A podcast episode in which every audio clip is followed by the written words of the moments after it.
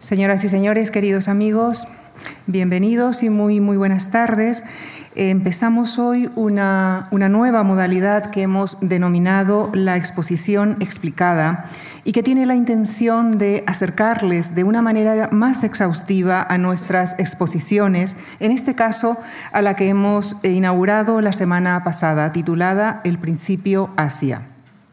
Nuestro objetivo es eh, a través de una conversación entre especialistas y con apoyo audiovisual, que podamos eh, analizar en detalle la exposición, su concepción, su contexto artístico, el discurso que la nutre, la estructura y el itinerario particular que la ha rodeado.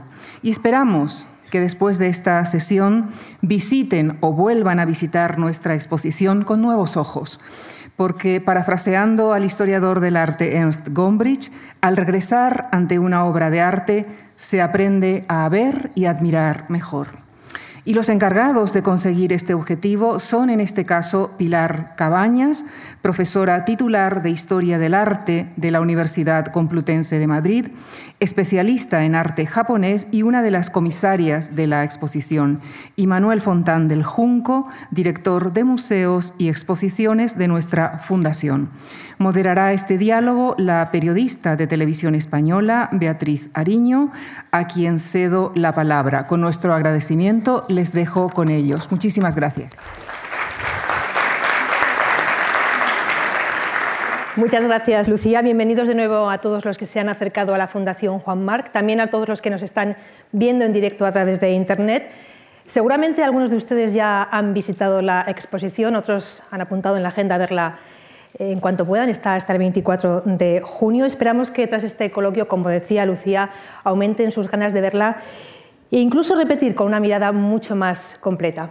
Y lo primero que vamos a hacer va a ser entrar de manera virtual en la exposición, aunque yo no sé si podríamos decir que vamos a entrar casi casi en una casa tradicional japonesa, ¿no? porque es la impresión que uno tiene cuando pisa por primera vez la sala de exposiciones. Manuel.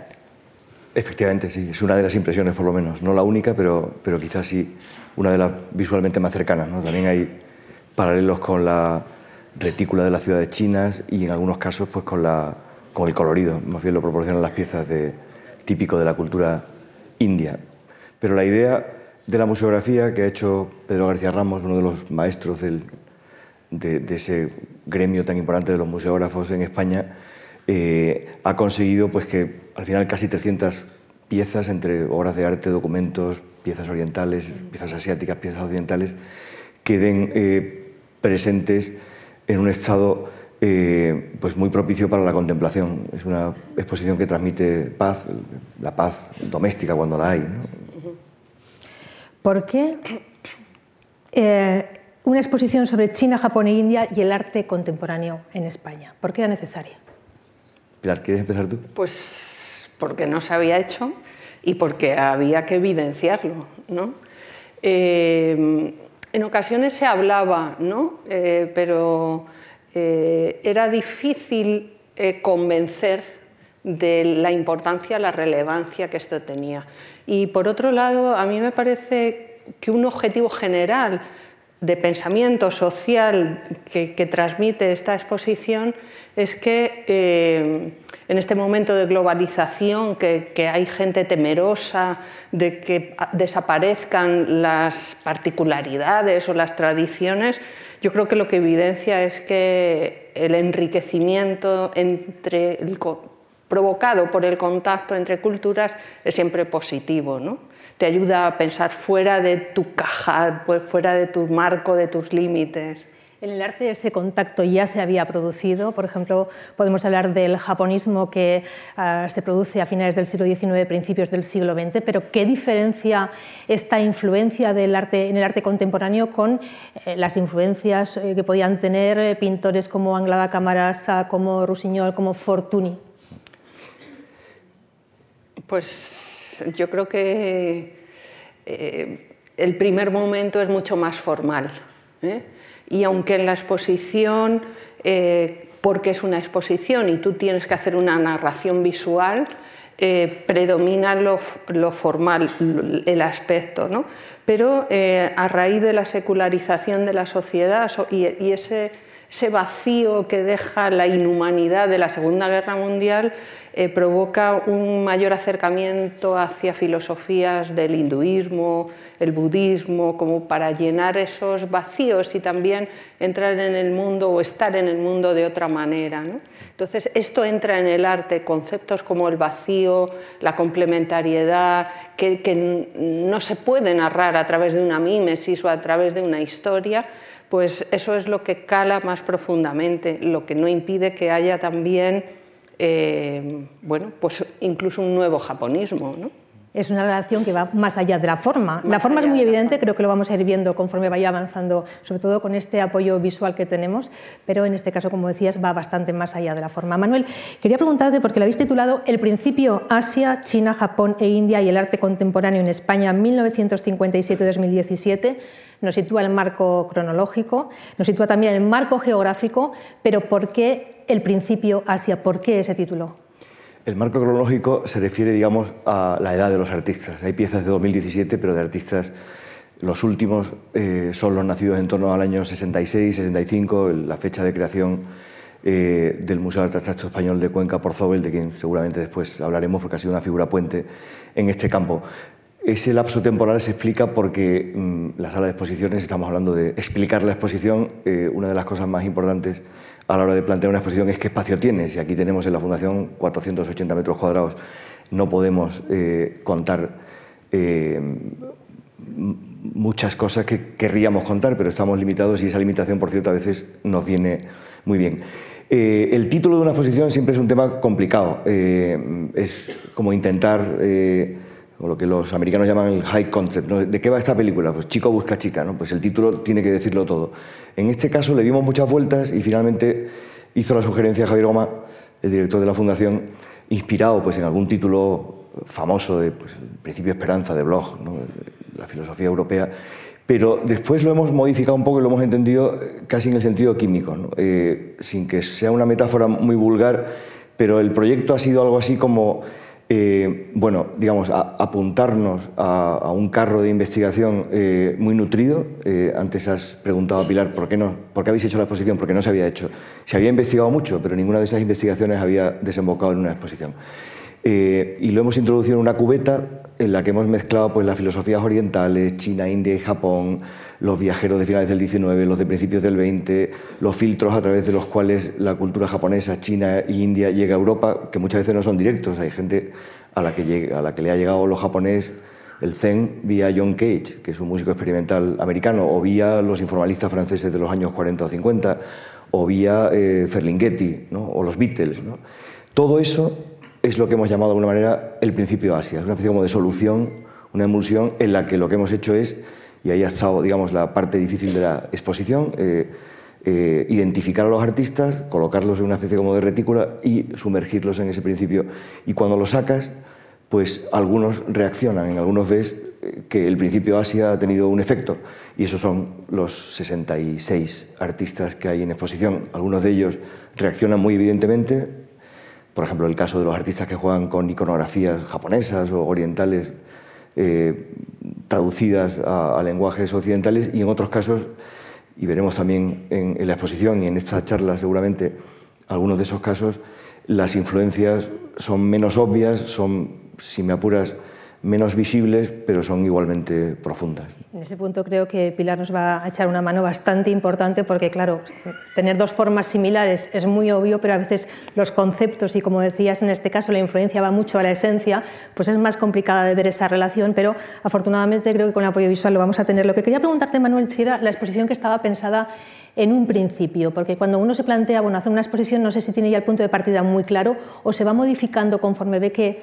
es difícil hacerlo, que hay otros elementos que pueden llevarle por otro camino? Bueno, una exposición es algo que pertenece al, digamos, al territorio del conocimiento práctico y del aprovechar las oportunidades y del arte de lo posible. En concreto, aquí empezamos a, pensar en, en, algo mucho más amplio, que es la influencia digamos, de lo asiático en el arte occidental.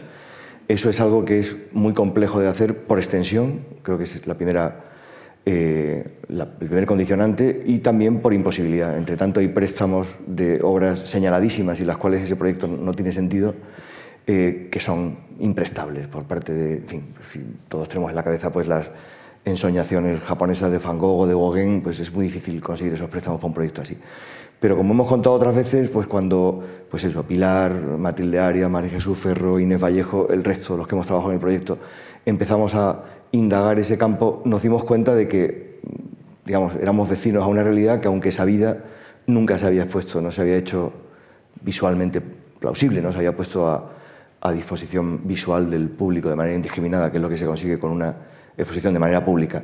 Y finalmente decidimos que eso es lo que había que hacer, después de sorprendernos porque no se haya hecho, porque es algo notorio y a veces muy, muy obvio, ¿no? y además en muchos artistas, pero sin embargo pues nadie se había lanzado hacer un proyecto como este. Una de las ventajas de estar haciendo una exposición con artistas contemporáneos es que muchos de ellos pueden tener voz y pueden contar sus propias experiencias. Incluso en vuestras conversaciones con ellos podéis sacar muchísimo material, tanto para la exposición como material académico, en tu caso, Pilar. Vamos a escuchar eh, los testimonios de algunos de esos artistas, sobre todo qué es lo que más les impactó, qué es lo que más les sorprendió cuando se pusieron en contacto con el arte, con la filosofía, con el pensamiento, con la vida de China, de India o de Japón. Vamos a escucharles. Yo escogí muy pronto la abstracción, evidentemente. La abstracción más radical que en ese momento, años 60, que teníamos muy poca información. Y esto es antes de ir a Cuenca, hacía una especie de minimalismo tremendo, ¿no? La filosofía oriental pues, pues es, que, es, que, es que va a lo, a lo esencial, fundamentalmente, ¿no? En, muchas... Y eso es lo que más me interesaba, es decir, ir a la esencia.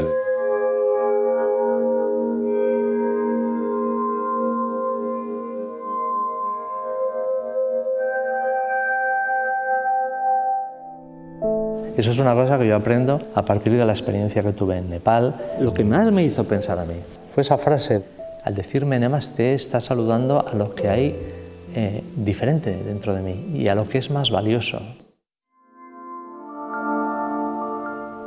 Nosotros tenemos eh, una visión de dar protagonismo a lo, visible, a lo material, a, la carne, a lo carnoso, a lo tangible. Y, y, sin embargo, yo me di cuenta que en Oriente es al revés, es ver la realidad a través de lo invisible, de lo intangible. El pintor occidental tiene un movimiento de muñeca limitado, pero cuando tú coges el pincel como ellos en vertical, la muñeca queda liberada totalmente. Entonces, esa, liberación hace que el gesto tenga una fluidez y una, riqueza y una alegría que, que de otra forma eh, sería imposible. Hasta que no llegué a París y vi los museos IME y el Museo del Hombre, donde empecé a ver arte asiático, no tenía otra referencia realmente. estuve a continuación en Londres, fue claro en el British, hay una cantidad enorme. Allí fue el impacto. Cuando uno pone en relación el arte oriental con el arte occidental, pues claro, primero hay siempre como una sorpresa porque es muy distinto y yo creo que tiene un componente misterioso que también atrae, pero luego también cuestiones que, que sí que funcionan muy bien y que son importantísimas en el arte oriental, como es el vacío. El vacío como un elemento estructural de, de las imágenes o de, lo, de, la caligrafía o de, o de los cuadros o de los dibujos. ¿Qué ofrece el viaje, ya sea viaje a los países árabes en una primera juventud y más tarde la India y después posteriormente ya Japón es una de abolición de la cotidianidad. Y una de las maravillas del viaje es que te desnuda de esa cotidianidad. Y, claro, en mi caso, la manera de entender el viaje es de pintor, es decir, la imagen es lo que me, mm, me, me, estimula. Durante un mes me dediqué cada día a pasear así, mirando el aire, mirando, alzando la mirada, porque descubrí verdaderas cabelleras de Shiva en las conexiones de cables en todo, en todo el cielo de Benares. Mira. Sí. Y además tengo las fotografías que se escanearon y se hizo un libro. Soy un loco de la India. A la gente le extraña mucho porque es un choque cultural tan enorme cuando llegas allí. Pero la arquitectura mogol en la India no hay nada más bello ni más funcional ni más extraordinario. Yo me quedo con eso por encima de todo. No voy a decir el Taj Mahal, porque eso ya para mí es una de las cosas más bellas del mundo.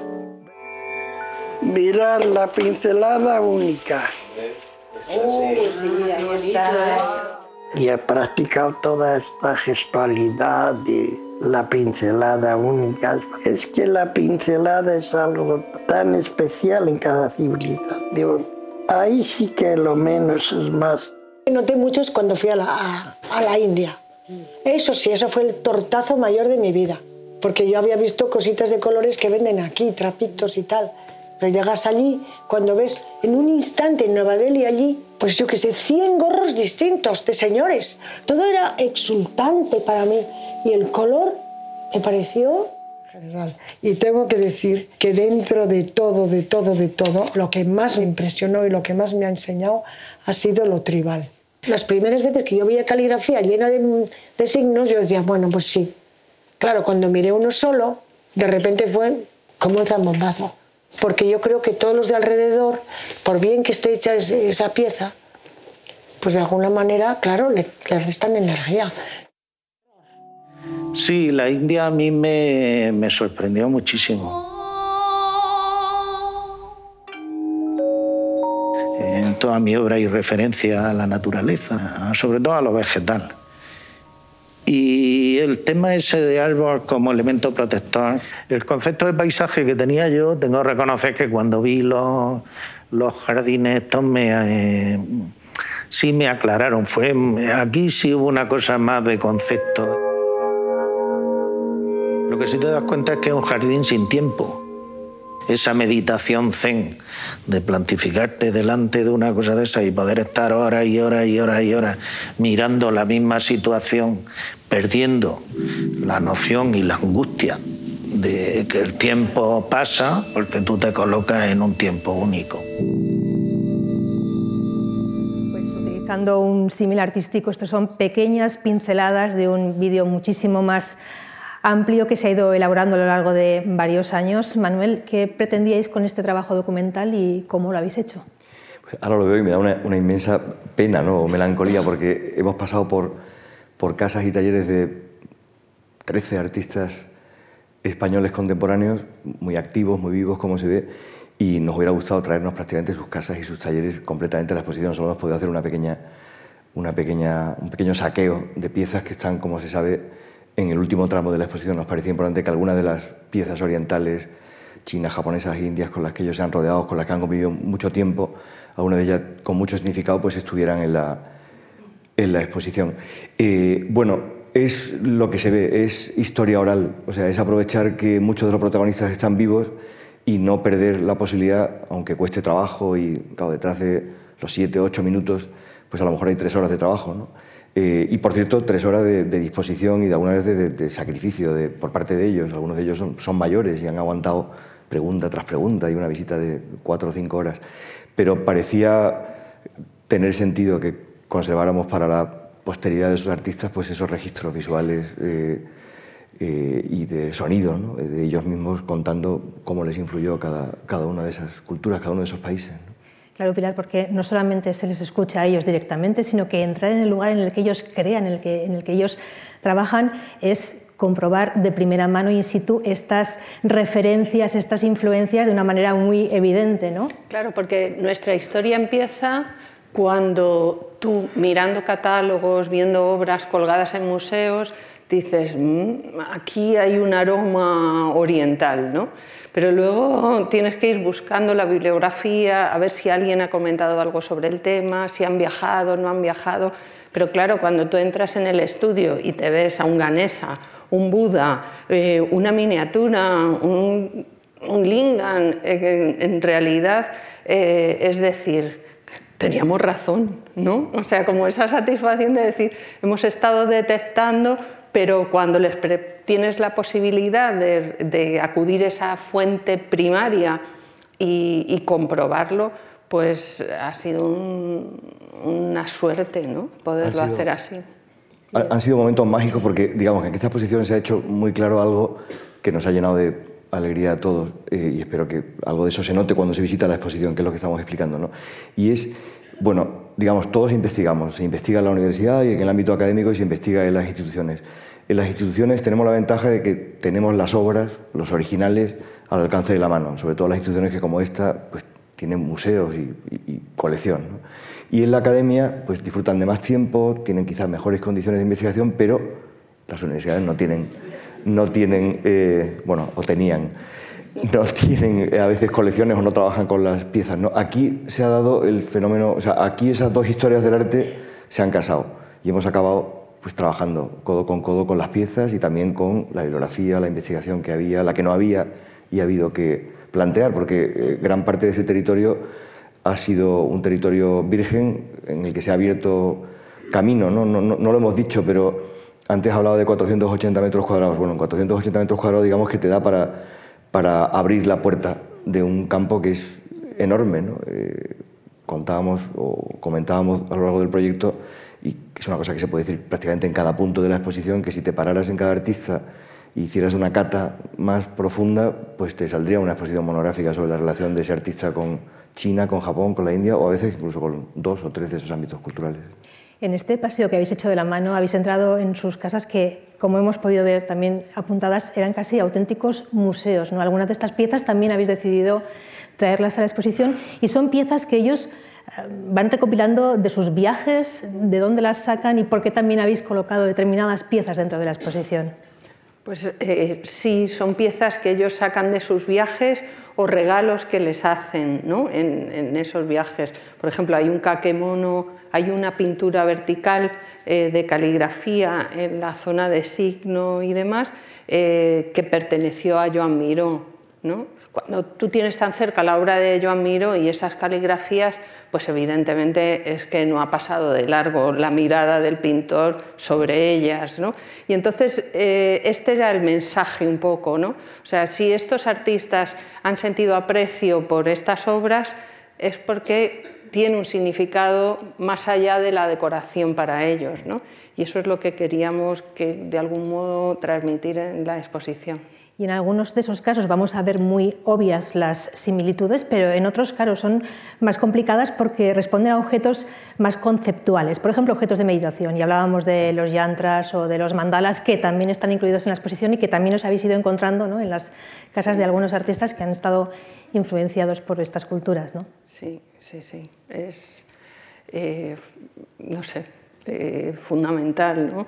Eh, y, lo que, y lo que percibes es que los artistas se acercan a cualquier cultura sin ningún prejuicio. O sea, sin ningún prejuicio y, además que para ellos el arte eh, no tiene ni espacio ni tiempo. Y yo creo que es algo que, es de admirar ¿no? en una sociedad con tantos prejuicios. Sí. No sé si quieres añadir algo más, Manuel. Bueno, sobre lo que decías, es, verdad, bueno, todo se parece a algo y eso es un gran aliado de los artistas, ¿no? Y a veces un mal consejero de los comisarios, ¿no? Porque puedes abusar de los parecidos. Hay, hay aspectos de la exposición en los que el parecido formal y iconográfico, iconológico es muy claro, pero hay otros en los que no hay un parecido formal y sin embargo la significación, la relación, la influencia es mucho más profunda. Quizá esa también sea una diferencia entre digamos, la asunción o la absorción de lo asiático, de lo oriental, por parte de los artistas del siglo XX con respecto al japonismo, los artistas del XIX, que no hay que olvidar que son artistas que trabajan, muchos de ellos, en el campo de la abstracción, en un planteamiento mucho más esencialista que el de las digamos, de la pintura naturalista o simbolista o incluso posimpresionista, impresionista o, o no digamos realista del XIX. Creo que eso lo vamos a poder ver muy bien cuando vayamos sección por sección en las ocho en las que se ha dividido la exposición, colocando obras que vamos a ir confrontando. Pero antes ya, para terminar un poco con la idea de estos ah, estudios de los artistas, de estos museos que tienen, otra de las cosas que os habéis encontrado allí creo que son los cuadernos de viaje. ¿no? Ellos cuando viajan, y muy vinculado también a cuando adquieren las obras, bien por viajes o bien, como tú decías, Pilar, porque se las regalan. Casi todos tienen sus propios cuadernos de viaje. Y esos cuadernos de viaje no es, claro, cuando los demás hacemos turismo, pues sacamos fotografías o incluso guardamos algunos pequeños detalles, pero los artistas en esos cuadernos de viaje están incluso esbozando futuros proyectos, etc. ¿no? ¿Qué importancia tenían estos cuadernos cuando se los habéis encontrado dentro de sus estudios y también cuando los habéis traído a la exposición? Porque creo que algunos también están aquí. ¿no? Hombre, eh, tú puedes hacer una foto y ir a la siguiente, ¿no? y, además ser muy rápido haciendo fotos. ¿no? Pero cuando tú coges un cuaderno y quieres eh, retener la impresión, la emoción, la experiencia, eh, es ir un, paso más allá. ¿no? Entonces, no es lo mismo simplemente quedarte con una imagen que eh, en el cuaderno anotar o crear o generar lo que aquella imagen te ha impresionado. ¿no? Entonces hay algunos cuadernos de Zobel de esos viajes donde, claro, la foto en color casi ni había aparecido y, y en la nota colores, olores, sensaciones. ¿no? Entonces yo creo que tiene ese plus ¿no? de, de, algo que cala más profundo y que no quieres que se escape. Y aquí se puede ver además en la exposición. Sí, en, en algunos casos, porque a ver, las exposiciones, ya que no hay que olvidar el sentido práctico de la exposición, a veces, mm, bueno, a veces no haces la exposición que quieres, sino la que puedes, ¿no? Eh, y aún así, pues, mm, puede ser un proyecto logrado, ¿no? Porque tienes limitaciones de espacio, de tiempo, en fin, económicas, de, de capacidad. Y muchas veces mm, se quedan fuera más cosas de las que te hubiera gustado.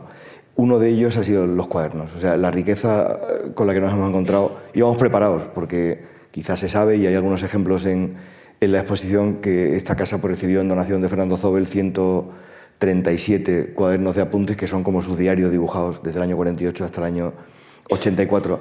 Pero, claro, nos hemos encontrado con los cuadernos de apuntes de Federica Matt, de Marta Cárdenas, muchos de ellos han salido por ahí, de, muchos más. De manera que decidimos que debíamos hacer un ejercicio de, de ascetismo. Esto es muy complicado, eh, porque, claro, tienes el caramelo en la la punta de la la lengua, la punta de los labios, pero que debíamos eh, hacer una selección muy rigurosa porque si no llenaba la exposición, podía llenarla. ¿no?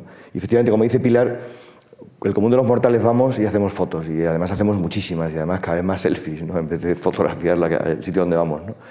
Eh, y la foto transmite una imagen. Un cuaderno se parece más a, eso, a esa distinción que hacían los primeros ensayistas sobre el, collage o el fotomontaje. ¿no? Una foto te transmite una imagen, un fotomontaje te transmite una idea. Un cuaderno te transmite las sensaciones de un viaje, los recuerdos, la memoria, un olor. Todo, todo cabe en esa especie de, receptáculo, de acompañamiento. Cuadro, obra también, también. Vamos con algunos datos de la, de la muestra. Hay 330 piezas de arte asiático y occidental, 66 artistas contemporáneos que han desarrollado su trayectoria artística en España. Pregunta, ¿cómo se han seleccionado, Manuel, las piezas?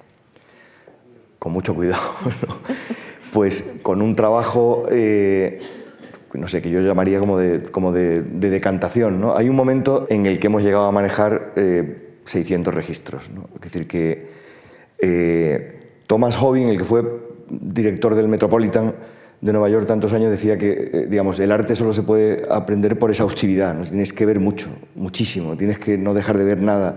Tienes que ver lo bueno, lo malo, lo regular y después tiene que hacer un ejercicio durísimo para no convertir la exposición en un bric-a-brac, eh, sobre todo una exposición como esta, en la que hay que hablar de contemplación, de relación de, un contexto cultural con otros tres lejanos en el tiempo.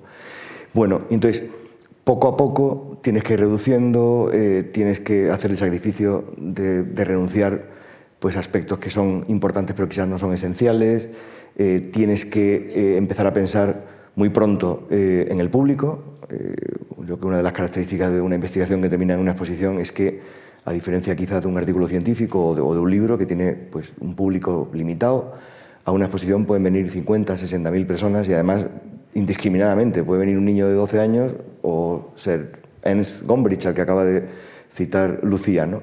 Y tienes que ser justo con todos, no puedes hacer una cosa tan divulgativa que sea superficial, pero tampoco tan científica en el peor sentido de la palabra, que sea aburrida o que sea libresca. Bueno, y entonces, eh, reunión tras reunión, eh, ensayo tras ensayo, debate tras debate, vas, vas eh, digamos, mm, casando la forma con el contenido, o mejor dicho, el contenedor o el continente con el, con el contenido. ¿De dónde han salido las piezas de los artistas contemporáneos? Es obvio porque estábamos viendo algunas en sus estudios, pero claro, estas piezas se presentan además con piezas de arte oriental. ¿De dónde han salido esas otras piezas de arte oriental? Pues de los almacenes de los museos. Eh, no hay ningún museo en España dedicado al arte oriental. Hay una, sala en el Museo de Zaragoza, está el Museo de los Agustinos en Valladolid, eh, de manera que, mm, al menos por parte nuestra, estaba el deseo de eh, sacar las piezas orientales, desempolvarlas, porque algunas sí que estaban en, los almacenes y no se les podía ver. Entonces no han viajado mucho, no vienen de China, de India o de Japón, la mayor parte de ellas estaban aquí. Sí. En nuestro país. Y esa fue una decisión inicial, no solo motivada por otro aspecto importante de las exposiciones, que es pues, la economía de escala, sino por el hecho de que, primero, son piezas maravillosas y de primera calidad. Es absurdo irte a traerte una pieza del Museo Netsu de Tokio cuando tienes una parecida en el Museo de los Agustinos de Valladolid. Es verdad lo que dice Pilar, que a diferencia de otros países, algunos muy cercanos como Portugal, pues el, digamos, la, el paisaje museístico español en lo que se refiere a este campo pues no es muy no, es muy variado. ¿no? Eh, y aunque hay piezas muy relevantes de instituciones internacionales, en concreto, yo no paro de repetirlo porque me temo que a mucha gente le va a pasar desapercibido, pero hay una, un jade del Victorian Albert que es maravilloso, a pesar de que es un, disco casi imperceptible ¿no? o pequeño, ¿no? puede pasar desapercibido en la exposición. Hemos dado precedencia efectivamente a, a piezas de museos y de colecciones españolas. También, también de algunas colecciones particulares de gente que nos ha ayudado mucho. Seguramente algunas de las personas están tomando nota de estas pequeñas obras que pueden igual pasar más desapercibidas, pero que una vez que entren en la exposición pues merecen detenerse unos minutos en ellas. Bueno, ya estamos dentro, ya hemos seleccionado las piezas, pero claro, hay que colocarlas y obviamente no se pueden colocar de ninguna manera gratuita. ¿no? Eh, ¿Cómo se ha dividido la exposición? Creo que hay ocho secciones. No sé, Pilar, si quieres pues, comentar tú. Eh, sí, aproximadamente son las ocho eh, como grandes bloques. De alguna manera había que vertebrar toda esa obra que habíamos ido recogiendo, ¿no? y, y, bueno, en función también de cómo eh, se decantaban los préstamos y demás, eh, fuimos agrupándolas. ¿no? Y nos parecía también que iniciar la entrada por la puerta de la casa era el mejor modo de eh, entrar en este recorrido al mismo tiempo, en paralelo, entre Europa, España y, y, Oriente. Y entonces, bueno, entramos en la casa, miramos desde arriba, ¿no? Eh, y vamos avanzando por ocho secciones que responden a qué. Pues casas y templos, jardines, el primero, eh, paisajes urbanos y naturales, el segundo, la importancia de la materia, sobre todo eh, muy clara en, la cerámica. Nos vamos a ir viendo uno a uno, pero son puntos en los que hay conexión entre el arte oriental y el arte Sí, sí, en todos ellos. ¿no? Vamos a verlos de manera muy eh, gráfica y muy visual con ejemplos en cada uno de los artes. Vamos a empezar por el primero, como decías, vamos a entrar en la casa. El primer, la primera sección de la exposición, casas, templos y jardines. Y a veces la relación es, muy evidente y muy obvia, ¿no? ¿Qué estamos viendo, Pilar? Pues eh, Juan Navarro Valdever, eh, además de pintor, es arquitecto. Entonces, ¿cómo no se iba a interesar por la eh, perspectiva que llaman los japoneses de tejados volados. ¿no? De manera que en, muchas pinturas, eh, cuando las pinturas japonesas tienen un carácter íntimo, se, sitúan en estos interiores. Pero claro, eh, si quitamos el tejado es la única manera de poderlos ver.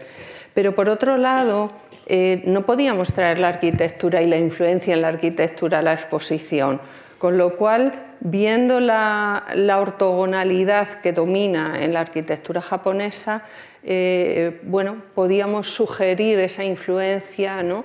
como las paredes se pueden quitar, ¿no? porque los Futsuma son como, yo siempre digo, son como las ventanas estas correderas que para limpiarlas tú las mueves y las desmontas. Si tú necesitas un espacio más grande, desmonta la pared y ya está o, lo abres al exterior, ¿no? que como esas, esos grandes ventanales de cristal, todo eso debe mucho a la arquitectura japonesa, esa comunicación de espacio interior, espacio exterior, que tan habitual resulta en nuestros días, pero que bueno, fue algo que llamó mucho la atención al gran coleccionista de estampas que fue Frank Lloyd Wright.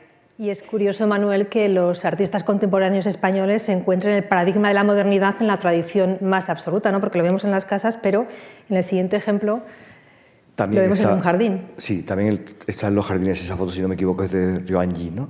No, es de Kioto, de otro jardín. Y al lado, eh, pues una perspectiva, digamos, aérea de un jardín seco de Alfonso Albacete, al que se refería hace poco en el, en el vídeo. Precisamente a propósito de estos, de estos jardines, hablaba de un jardín sin tiempo, ¿no? un jardín sin, sin botánica, si me, si me apuras.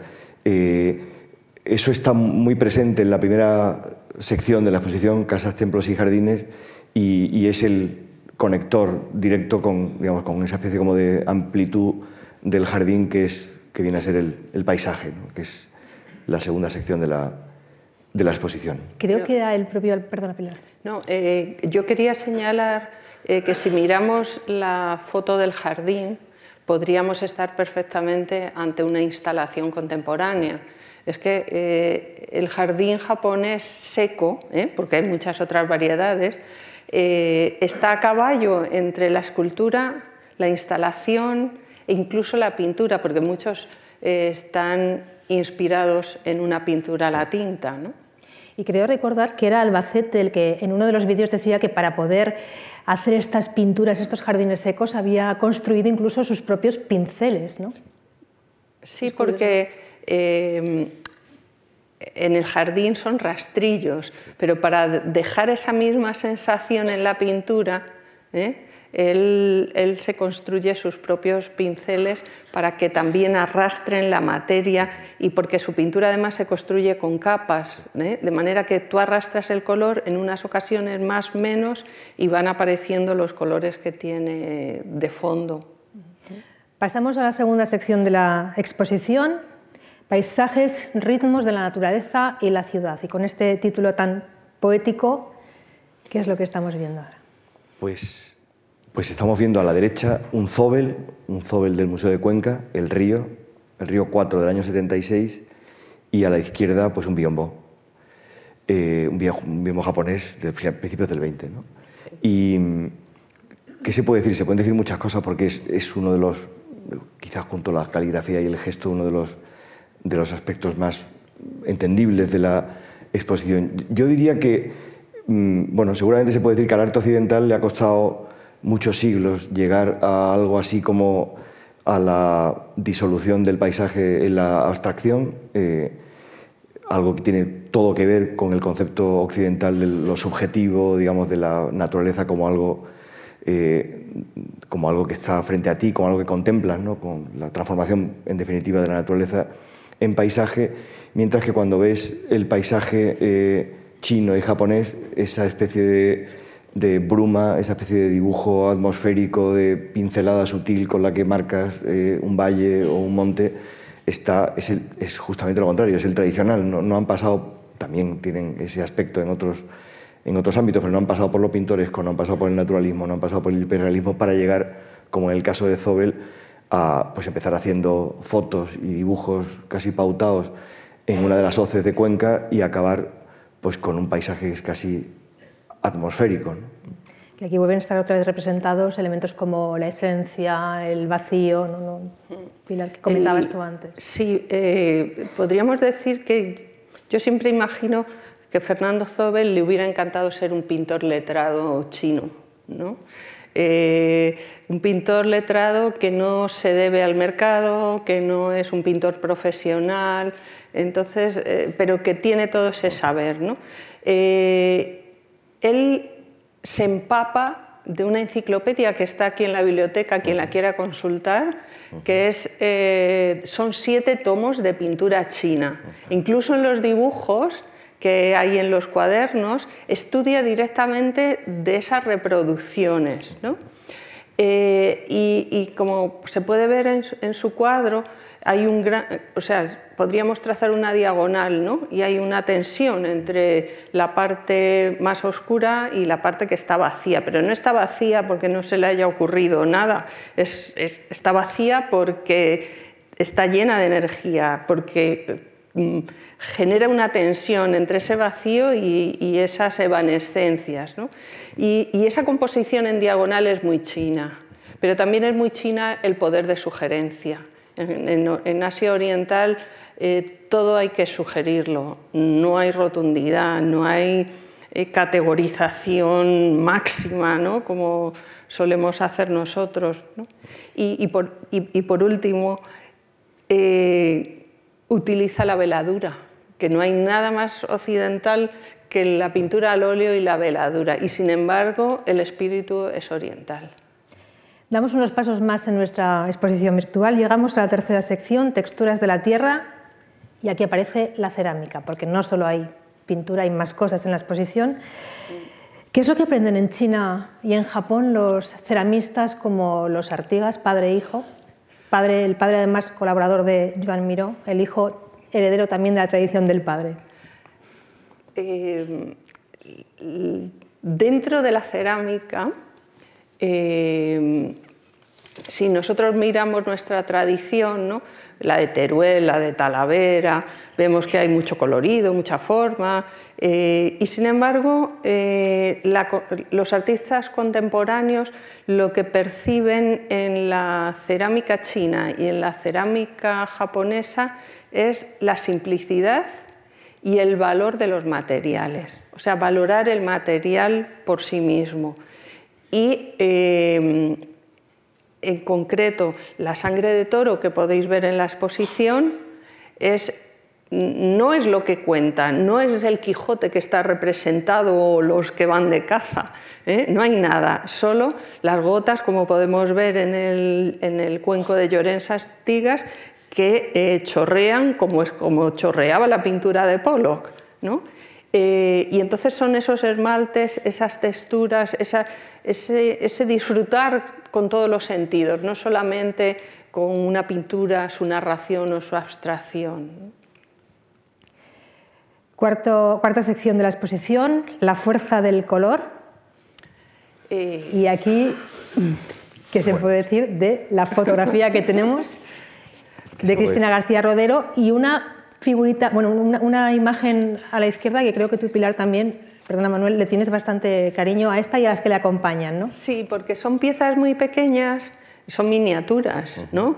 Eh, son pinturas realizadas en papel, eh, pero eh, que cuentan un montón de cosas, pero que las hemos traído sobre todo por la fuerza de ese color. Y que estas no venían de aquí, vienen... No, entonces, por favor, mirarlas dos veces porque vienen del Victoria y Alberto. De Londres. Entonces, Sí, del Museo de Londres. Entonces, eh, de India, aunque está presente también en otros ámbitos, como el de la espiritualidad, eh, en cuanto al color, es que, como decía Marta Cárdenas, eh, no tiene paralelo. Entonces, en India el color desborda, desborda en los mercados, en las tiendas de tejidos, por la calle, cuando tú ves a la multitud y, nos parecía que muchos de nuestros artistas apelaban constantemente a ese color sorprendente del mundo indio. Y es lo que hace la fotografía de Cristina García Rodero. Es lo que hace la fotografía de Cristina García Rodero, que es la fotografía en singular.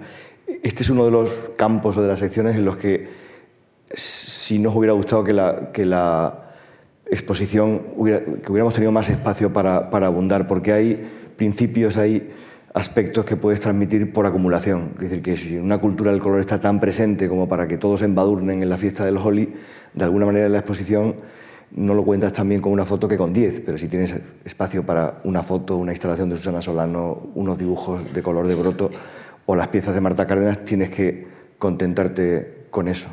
Damos un paso más, espíritu, contemplación, energía. Y aquí hemos seleccionado dos parejas de imágenes, una bastante evidente. Pilar. Em, a lo largo de la exposición eh, se aprecia la figura de Buda.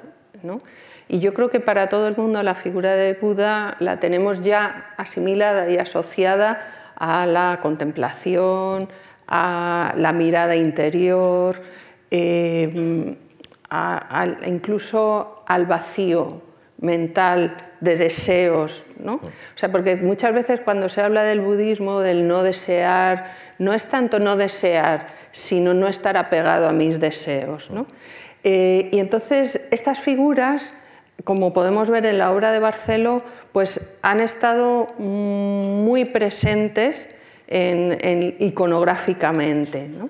pero también eran la representación de esos valores que no podemos eh, ilustrar, ¿eh? de vacío, contemplación, desapego, el dejar fluir, porque son todos aspectos que eh, se manifiestan en las obras de los artistas, pero que no son tan confesables por parejas. Tenemos que mirar este más allá de la forma en este caso. Sí, bueno, son unos lamas en meditación junto al, al Buda. Este ha sido uno de los descubrimientos de la exposición. Es, es el propio Barceló, porque claro, la investigación sobre artistas vivos supone que el propio artista es una fuente y te cuenta, en este caso, no sé si os interesa, palabra que digamos, principio de frase que suele terminar en por supuesto que nos interesa, no sé si os interesa, pero yo he pasado mucho tiempo, nos decía Barceló, pintando en el Museo Guimet de París, que es un museo de fondo oriental. Bueno, de ahí han salido cuatro o cinco piezas que están en la exposición eh, maravillosas, ¿no? Y podría haber muchas más porque tiene, tiene muchas más, ¿no? Y abundando en lo que decía Pilar, quizá uno de los aspectos más eh, fascinantes de la exposición sea cómo es posible que eh, tres ámbitos culturales muy diferentes entre sí, ¿eh? porque en muchos aspectos lo son, pero que tienen, al menos algunos de ellos, como aspecto primordial, digamos, la contemplación, lo que nosotros llamaríamos la mística, el no hacer, eh, sin embargo, influye absolutamente en una serie de artistas que desde el siglo XVIII, y no lo hemos dejado, por lo menos no lo hemos dejado del todo, eh, trabajan con unas herramientas que básicamente son las herramientas del hacer, de la dinámica deseante, de la metafísica del martillo de Nietzsche, del vencer la resistencia del material, del hacer cosas, de ir a la contra. Eh, y sin embargo, en, muchos de ellos, y, no precisamente solo en los minimalistas o los más permeados de la de práctica zen eh, influye, influye esta especie como de serenidad, como de contemplación, como de vaciarse tan propio de, Oriente. Pero si tenemos que mirar más allá de la forma en esto que es tan evidente, en este otro caso, por ejemplo, aún más, porque no, vemos esa relación tan clara, ¿no? Sí, porque... Seguimos en el mismo capítulo de energías, sí, eh, espíritu y, contemplación. Pues eh, es que eh, en muchas de las obras que hemos descartado y, que y otras que aparecen en la exposición aparece mandala. Ahora la gente le suena porque lo colorea para relajarse, pero en, realidad eh, si miramos la, obra tibetana, ¿no? lo que vemos es que para el, hinduismo y, por extensión después también al budismo el punto. El punto es desde ese punto de energía es de donde surge todo. Entonces es como eh, un desarrollo eh, cosmológico, o sea, eh, concéntrico. Y entonces desde ese punto se va abriendo el mandala. lo que tenemos de, de, Manuel Rivera es, tiene ese título y en realidad es esa imagen de, que nos ayuda a concentrarnos, porque el mandala, además de ser como nuestras portadas románicas y góticas, donde se pone todo el dogma y toda la doctrina, ¿eh? quiénes son los budas, quiénes son los bodhisattvas, etcétera, etcétera, también es una herramienta para ayudar a la meditación. ¿no? Entramos en la siguiente sección, signo, gesto y abstracción, que fue una de las primeras, primero también es una de las que más podemos asociar, pero también es una de las cronológicamente más antiguas, ¿no? Sí, sí, efectivamente. incluso aquí se ven las diferencias. Antes, en, la pareja de imágenes que, has, que, que, antecedía a esta, mm, pensaba que es otra de las maravillas que se descubren cuando uno trabaja con obras de arte y hace exposiciones, que claro que es interesante llamar la atención sobre lo que se parece, dos cosas que tienen parecidos o similitudes, ¿no? sin caer eh, excesivamente en eso que Panofsky llamaba la pseudomorfosis, o sea, las falsas similitudes formales. Pero a veces es mucho más interesante explicar por qué son parecidas, que tienen en común cosas que no se parecen en nada.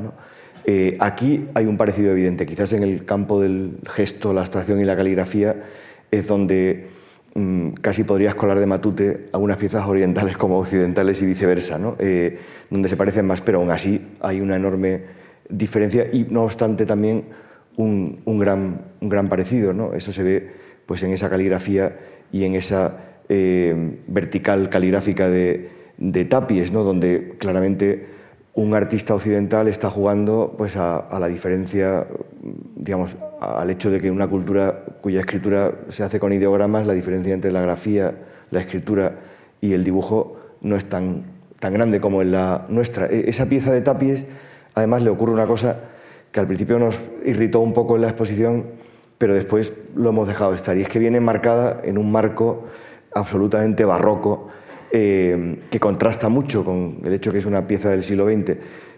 Pero bueno, al final lo hemos dejado porque incluso el hecho de estar enmarcado eh, habla eh, elocuentemente de lo que estamos hablando. ¿no? O sea, es una pieza que tiene influencias orientales, es moderna, pero está enmarcada con algo que era muy importante en el siglo XIX, pero no en el XX. bueno. Y este Tapies, pero esta iconografía también fascinó a pintores como Miró, como Saura además de los que ya se ven también en algunos de los vídeos que hemos visto que tenían sus propias caligrafías, como el caso de Marta Cárdenas. Claro, eh, tú, has, apuntado, es curioso porque es, de es la más antigua, ¿no? pero eh, tiene una razón de ser, y es que eh, los artistas ven en la caligrafía su abstracción lo que ellos están buscando. No es solo el gesto, no es solo la energía y el tiempo que puede transmitir el trazo del pincel, que eso lo tenían muy claro los chinos y los japoneses. Nosotros en la, caligrafía de Tapies podemos recorrerla, ¿no? podemos eh, recrear el trazo de ese pincel como lo podemos hacer en, los ideogramas eh, chinos. ¿no? Eh, ellos lo que se dan cuenta es que, aunque no conocen eh, el significado de las caligrafías orientales, para ellos tiene pleno significado, tiene pleno sentido, mejor dicho. ¿no? Y entonces ellos pueden realizar esos trazos coherentes plásticamente sin que tengan significado. Entonces es como eh, que se encuentran un camino ya recorrido al que se pueden sumar. Avanzamos un paso más. A partir de Japón, nuevas iconografías. Estamos ya en la séptima eh, sección de la exposición. Y aquí tenemos bueno, dos formas que también tienen mucha relación. Sí, aquí como, como su atuendo indica, estamos más bien en territorio pilar, pero es una relación muy obvia entre un simulacro, o sea, una forma pictórica, escultórica, eh, hecha con módulos de Gustavo Torner, que está a la derecha, que es obviamente eh, la referencia al, kimono, y eh, una hoja esfoliada de, un, que ha sido un catálogo de, digamos, de estampados para kimonos. con respecto al kimono, igual que con respecto a los samuráis y a los abanicos, me gustaría decir algo que con lo que hemos hecho a veces bromas, ¿no? Y era, cuando se hace una exposición como esta, uno corre el peligro eh, o tiene como la tentación eh, pues de llenarla de elementos inmediatamente inteligibles para la gente, para el público, como mm, claramente orientales. Abanicos, kimonos, samuráis. Y eso a veces puede ir en perjuicio precisamente de esa especie de, corriente en profundidad que está muy presente, por ejemplo, en la sección a la que vamos a llegar enseguida. Y por eso hay abanicos, pero no hay muchos. Hay kimonos, pero están casi eh, enmascarados. ¿no? Hay luchadores de sumo, hay samuráis, pero digamos, no hemos dado una, eh, una mm, presencia demasiado contundente a ese tipo de eh, elementos porque nos parecía que podía distraer precisamente de, aquellas relaciones más calladas, pero más, más valiosas. Territorio de Pilar, como decías, porque aquí tenía mucho interés en hablar del haiku a la práctica zag y empezaba por este ideograma que has seleccionado tú por una razón muy específica. ¿no? Eh, sí, porque a mí me parece que hay ideogramas que ya en sí es un poema. Eh, los que no conocemos o los que no conocen la, eh, escritura de Asia Oriental, ¿no? pues pueden tener sus, dudas, ¿no? pero traía este como ejemplo, ¿no? porque el radical de la, de la derecha significa piel y el radical de la izquierda significa agua. Y si justaponemos esos dos significados, la piel del agua, acertijo que es una ola. ¿eh? La ola, este ideograma es el de ola.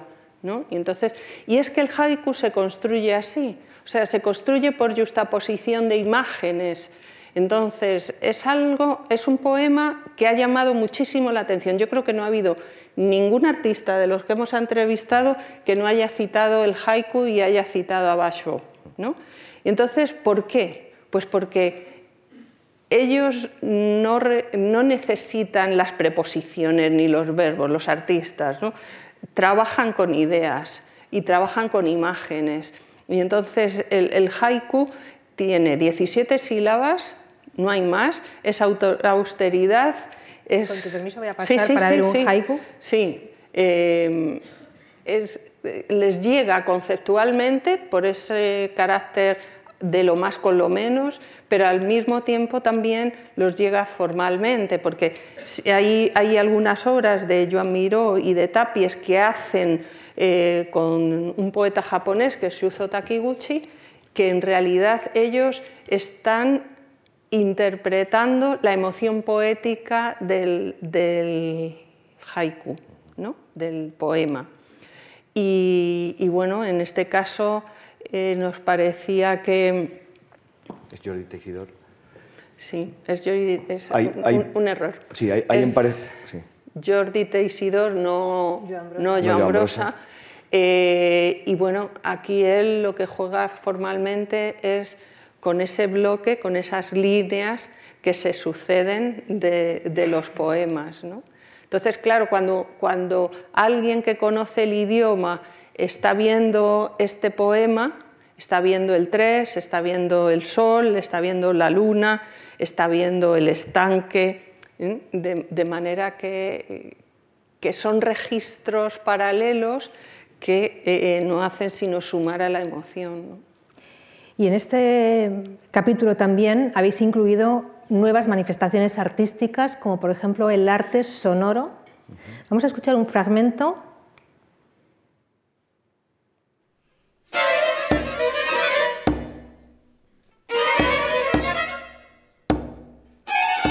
Esto que casi puede pasar desapercibido porque hay que colocarse los, cascos para, escuchar. ¿Qué es esto exactamente? Hay dos puntos. ¿Y por qué se ha incluido en la exposición además? Hay dos puntos sonores. Uno, de ellos, ese es Jaula de Juan Hidalgo, que está al final de la exposición, en la sección de, poesía, digamos, que va del haiku, que sería como la forma tradicional japonesa interpretada por, por Teixidor y por otros muchos artistas, eh, hasta la práctica Zag, que es el grupo, digamos, de artistas conceptuales eh, que lindan con la música experimental o con el arte sonoro, de los que están Juan Hidalgo, recientemente fallecido, Esther Ferrer, Ramón Barce. Eh, hay otro antes, que es una composición de Josep María Mestres Cuadreín. Eh, sí, nos parecía... Esto también ha sido otro de los, mm, digamos, de los principios en los que hemos intentado permanecer fieles a lo largo del proyecto. Creo que lo fácil hubiera sido aprovechar la fuerza iconográfica que tiene la pintura, la escultura o la cerámica, en el caso oriental y también en el occidental, influido por Oriente, y haber hecho una exposición básicamente de plástica. Pero claro, eh, Oriente, Asia no ha influido solo a los pintores y a los escultores, ha incluido a la gente que hace performance, a los artistas intermedia, a los artistas sonoros, a los artistas conceptuales, a la gente que hace poesía visual. Ahí al fondo se ve a la, izquierda de quien escuches un Chema Madoz, que es un homenaje a al Logio de la Sombra de, de Junichiro Tanizaki. Eh, en fin, digamos que la exposición también no solo es transcultural en el sentido de que pone en relación un ámbito, el nuestro, con otros tres tan ajenos y tan cercanos, sino que también es variada en el sentido de que hay toda la tipología de artistas o de, o de géneros, por usar una palabra antigua. aparte que eh, en el caso eh, de Zag nos permitía ilustrar todo lo que es o el arte conceptual y, de algún modo la ruptura con eh, la plástica. ¿no?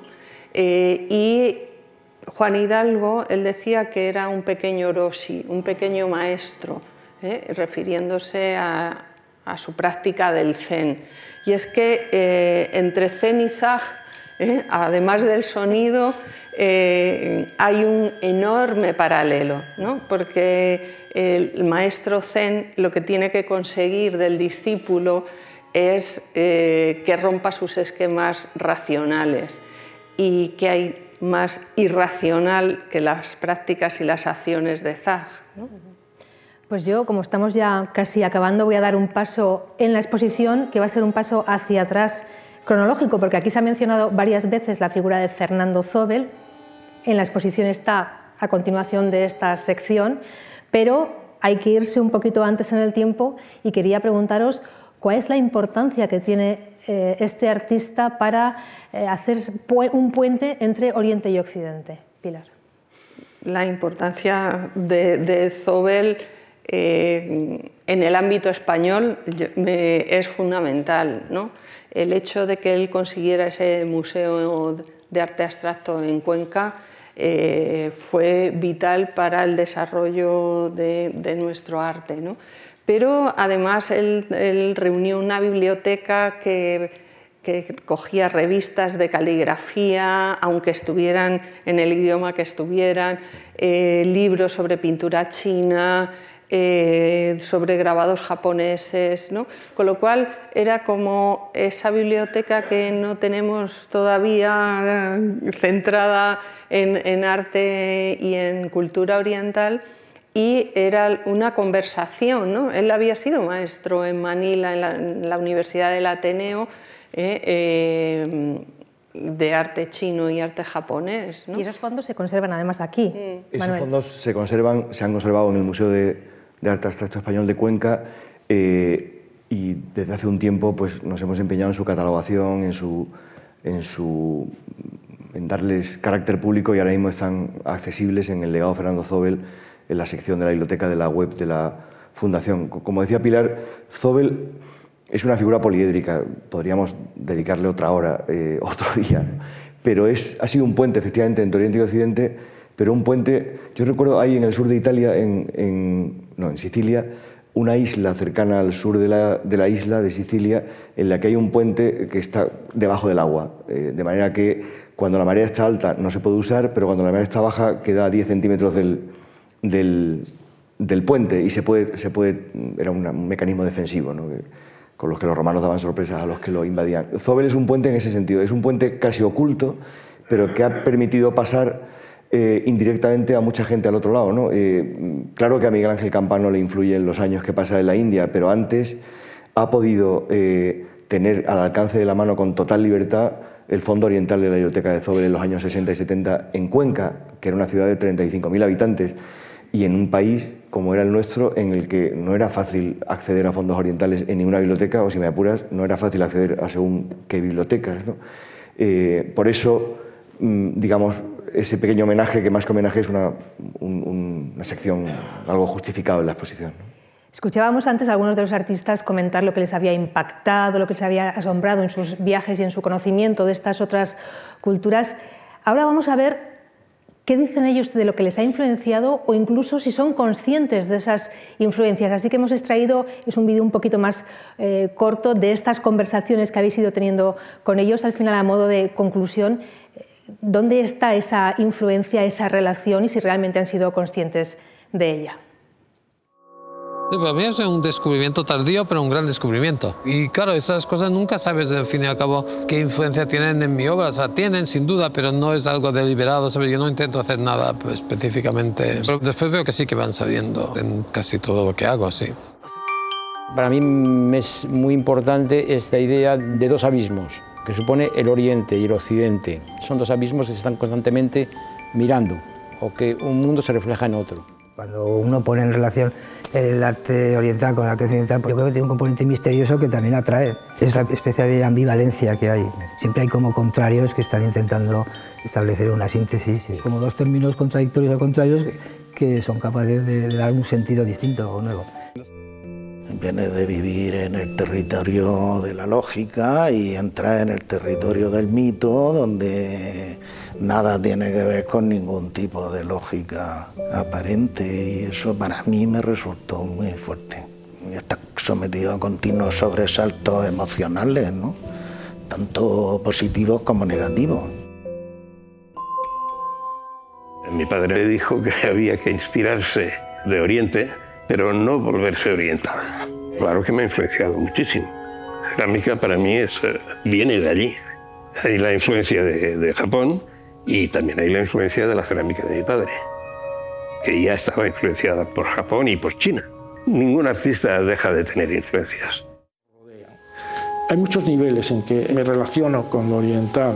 A veces es- son niveles figurativos, otras veces a lo mejor son conceptuales, otras veces son de, de distribución, de convivencia de maneras formales contrastantes, eso es muy japonés, por ejemplo. Yo pertenezco a una generación mm, que está influida por el eh, expresionismo abstracto americano. Ahí sí que hay una influencia también oriental, especialmente de la caligrafía, que tiene una repercusión, no, digamos, no solo en mí, sino en Tapies o en otros artistas. Mira, mira, estos son... La experiencia de ver pintura, una experiencia muy próxima a lo contemplativo. Leemos la pintura como precisamente la imagen sin tiempo, ¿no? O sea, la imagen quieta. Pero como experiencia es un entrar adentro. Y, el y yo al espectador sí que le pido esto.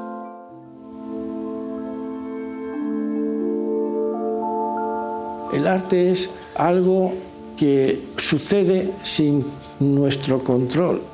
Y digo, el arte, él solo, como si fuera una entidad, un espíritu, un alma, algo, busca incorporarse en eso que tú estás haciendo que es físico. No pertenece al artista. Yo creo que hay que ser, eh, de verdad, eh, humilde, porque no somos dueños de la obra de arte. La obra de arte sucede. Pues también a los dos, de manera muy breve, Pilar y Manuel, os voy a pedir una última reflexión. ¿Cómo hay que ver esta exposición, Pilar? Pues eh, yo creo que como ellos crean sin prejuicios ¿no? y, y con todas las ganas y toda la libertad del, del mundo, ¿no? con una mirada nueva como va a ser la que uno saca cuando acaba la exposición. ¿no? Es difícil decir algo contundente después de, de- de las frases de Juan Navarro parafraseando a, a Whistler o aquello de art happens, el arte sucede y no sabemos, es algo misterioso y mágico. Eh, ¿Cómo ver la exposición? A mí hay algo que, me ha llamado, dos cosas que me han llamado mucho la atención, muchísimas, pero quizás destacaría una aquí. Es una exposición en la que hay piezas de una enorme belleza, no solo las, eh, las asiáticas, las orientales, sino también las occidentales. ¿no? A veces parece que la belleza es un concepto desterrado de buena parte del arte del siglo XX. Y la segunda, quizás por deformación, por parte de formación profesional, eh, bueno, digamos, la filosofía, la antropología cultural, la filosofía de la cultura, la historia, digamos, material del siglo XX, si la leemos eh, o cuando la leemos nos damos cuenta de que es enormemente pesimista, eh, eh, responde muy negativamente, de manera muy pesimista a la pregunta, ¿es posible comprender otras culturas? Hay mm, algunos que directamente dicen que es imposible y que por tanto lo que debe reinar es el relativismo, que no hay culturas superiores a otras, que no se pueden hacer juicios de valor, que no existe la objetividad, eso que los chinos eh, definían como una metáfora de la sombra que no daría un poste puesto en el centro del mundo a las 12 del mediodía. ¿no? Pero eh, si en el terreno, digamos, de la metodología científica o de la metodología de las ciencias humanas, eh, la mayoría de los filósofos del siglo XX se han abierto la cabeza y han concluido de manera muy pesimista en esos términos, no se puede entender al otro, lo más que podemos hacer es devorarlo, colonizarlo, hacerle injusticia.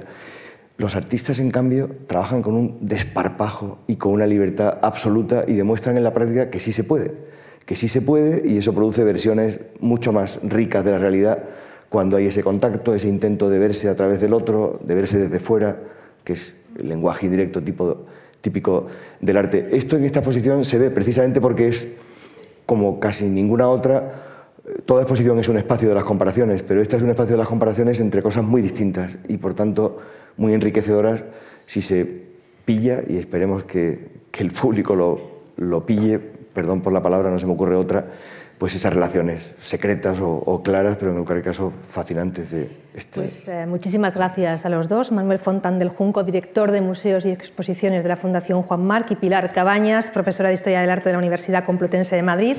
Y a todos ustedes recordarles que todos estos materiales que han visto aquí están colgados en la web de la Fundación y esperamos que todo esto haya servido para que conozcan un poco más la exposición y sobre todo para que la disfruten mucho más. Gracias y buenas noches.